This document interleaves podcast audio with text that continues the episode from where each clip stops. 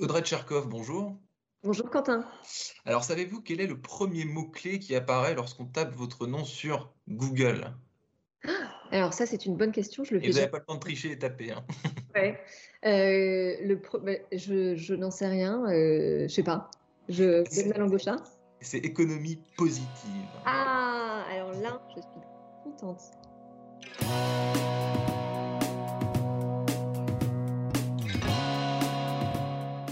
Bonjour à tous et bienvenue au Talk Décideur du Figaro, en visio, toujours avec aujourd'hui sur votre écran euh, et sur le mien, Audrey Tcherkov, donc femme d'influence, présidente du Women's Forum pour l'économie et la société. Donc vous venez de, vous venez d'entrer à ce poste là il y a quelques, euh, quelques jours. Est-ce que pour vous, à titre personnel, c'est euh, une forme d'aboutissement dans, dans une carrière? Euh, écoutez, j'en suis extrêmement fière, euh, ça c'est clair, parce que parce qu'on est beaucoup de femmes, euh, comment dire, à s'exprimer sur ces sur ces sujets-là. Donc j'ai été très très contente d'avoir été choisie. Ça s'est fait, et je le précise parce que c'est important dans le cadre d'un rapprochement entre l'Institut de l'économie positive que j'ai eu la chance de créer avec Jacques Attali et du Women's Forum, puisque en fait ces deux organisations travaillent toutes les deux à la création de nouveaux modèles et de futurs durables pour les générations futures donc j'allais vous demander vos premières initiatives, vos premières envies, euh, projets, euh, c'est quoi? Mais vous me dites en gros, c'est un petit peu les mêmes que vous aviez avant, mais peut-être un peu enrichi, c'est ça? Oui, c'est ça. En fait, si vous voulez, le, principe de l'économie positive, c'est cette triple durabilité hein, de, qui, traite des enjeux environnementaux, des, enjeux sociaux et des enjeux de gouvernance. Euh, et évidemment, ça sous-tend toute la problématique de la parité, de la place de la femme dans la société. et ce qui est absolument formidable, c'est que le Women's Forum est une organisation qui existe depuis 2005 euh, et qui vraiment euh, est à la tête, euh, si vous voulez, d'un réseau d'influence extrêmement, extrêmement puissant, très international, et qui va pouvoir justement, enfin j'espère sous mon, leadership, mener à des actions qui vont être des actions très concrètes. Donc des actions très concrètes, typiquement à l'international, quels exemples on pourrait prendre?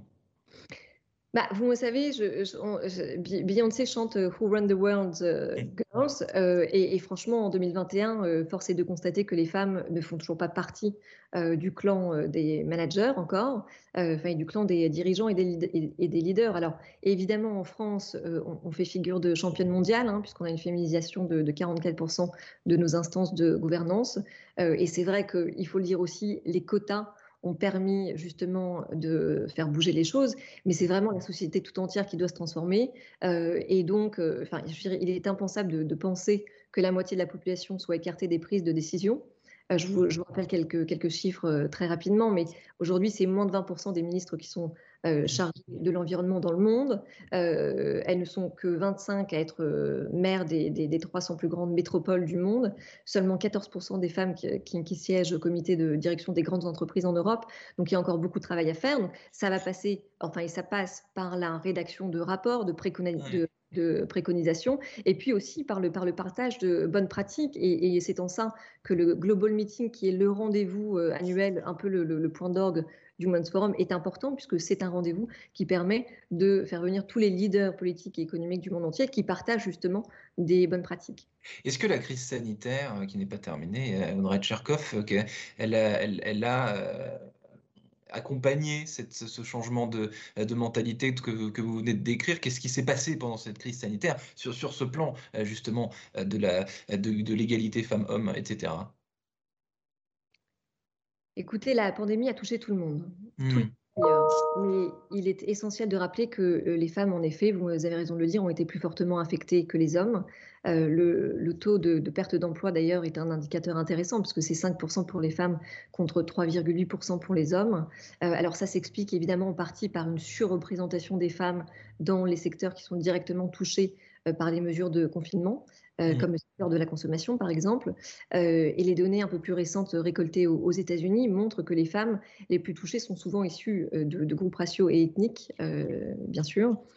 Et puis aussi, d'ailleurs, toutes les, toutes les dernières données Ipsos montrent que, que les responsabilités des, des, tâches ménagères, de la garde des enfants, ont incombé de, manière disproportionnée forcément aux, femmes. Et je euh, suis, la, première, euh, comment dire, à, en être témoin, parce que je suis maman de deux petites filles. Et même si j'ai, je, je, suis hyper privilégiée, c'est, enfin, ça a été très, très, très difficile de se retrouver à la maison pendant six mois et de gérer à la fois la famille et, et un poste à un, à forte, forte, forte responsabilité. Et donc, voilà, il y, a des, il y a des mesures concrètes qui se, qui se, qui se dessinent, euh, comme un accès, par exemple, équitable au congé de proches qui pourrait aider euh, mmh. tous les travailleurs, hommes et femmes, euh, des politiques et des pratiques proactives pour éradiquer cette ségrégation professionnelle femmes-hommes, des politiques aussi efficaces de développement des compétences, parce que ça, mmh. on mais c'est très important en milieu de carrière pour inclure, si vous voulez, une approche d'équité entre les sexes. Voilà, toutes ces, toutes ces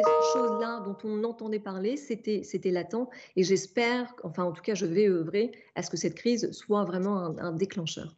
Est-ce qu'il y a euh, une ou plusieurs femmes, euh, Audrey Tcherkov, qui, euh, qui vous servent de modèle, qui vous inspirent dans votre, dans votre quotidien, dans votre prise de décision aussi peut-être? Évidemment, des, rôles modèles, j'en ai plein, à, commencer par ma, par ma maman, qui a, qui été une chef d'entreprise. Et euh, j'ai vécu, justement, moi, en tant qu'enfant, à la fois cette dualité d'avoir une fierté extrême pour une maman très, très active euh, et, et, en même temps, justement, ce, ce manque à la maison. Euh, mais les, les, femmes qui m'inspirent, ce sont toutes les femmes. Ce sont les, les, femmes que je peux rencontrer qui sont enfin, qui ont, qui ont des destins absolument extraordinaires dans l'ensemble des, des, forums que, que, j'organise. Euh, la rencontre avec Vandana Shiva, cette militante euh, indienne que j'ai eue il y a quelques années, euh, a été a été un, moment, un moment extrêmement important dans ma vie. voilà, elle m'a, enfin, elle m'a expliqué plein de choses, voilà, de, son prisme, qui m'ont aidé justement à, comprendre les leviers d'action qui sont les nôtres. Évidemment, Christine Lagarde, voilà, toutes ces, toutes ces femmes qui ont su à la fois allier carrière professionnelle, enfin, et, des trajectoires assez uniques avec des vies de famille, parce que c'est pas l'un ou l'autre. Et c'est aussi toutes les, toutes les femmes que je rencontre tous les, tous les jours dans la rue.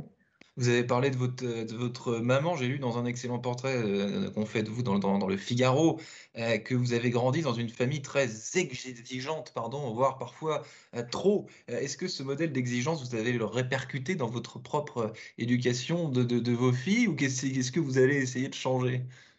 Vous savez, moi je pense qu'on n'apprend jamais autant que quand on est en, en, dehors de notre zone de confort. Et alors, je ne sais pas si c'est quelque chose que j'ai cherché inconsciemment, mais le fait d'avoir vécu euh, près de 15 ans euh, à l'étranger, en m'étant retrouvée dans, beaucoup de pays asiatiques notamment, où là on est un peu en mode euh, lost in translation parce que la, langue est différente, les us et coutumes sont différents, la nourriture est différente.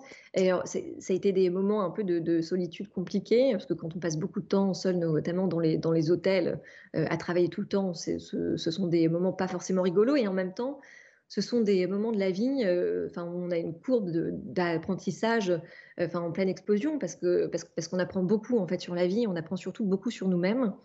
Et alors c'est vrai que je suis née en Normandie dans une famille euh, d'industriels avec un, grand-père qui était parti de rien, mais vraiment de rien, qui a, mangé son premier morceau de chocolat à l'âge de 15 ans et qui, et qui avait une rage de réussir. Et, et ça, il nous l'a transmis en effet à tous. Et c'est peut-être aussi quelque chose que j'ai cette exigence en tout cas que j'ai cherché, encore une fois peut-être de, manière un peu inconsciente, dans les, dans les, dans les mentors professionnels que j'ai pu euh, euh, rencontrer. Euh, et c'est vrai que travailler aux côtés de Jacques Attali, par exemple, c'est cette, cette exigence, encore une fois, qui nous fait progresser énormément.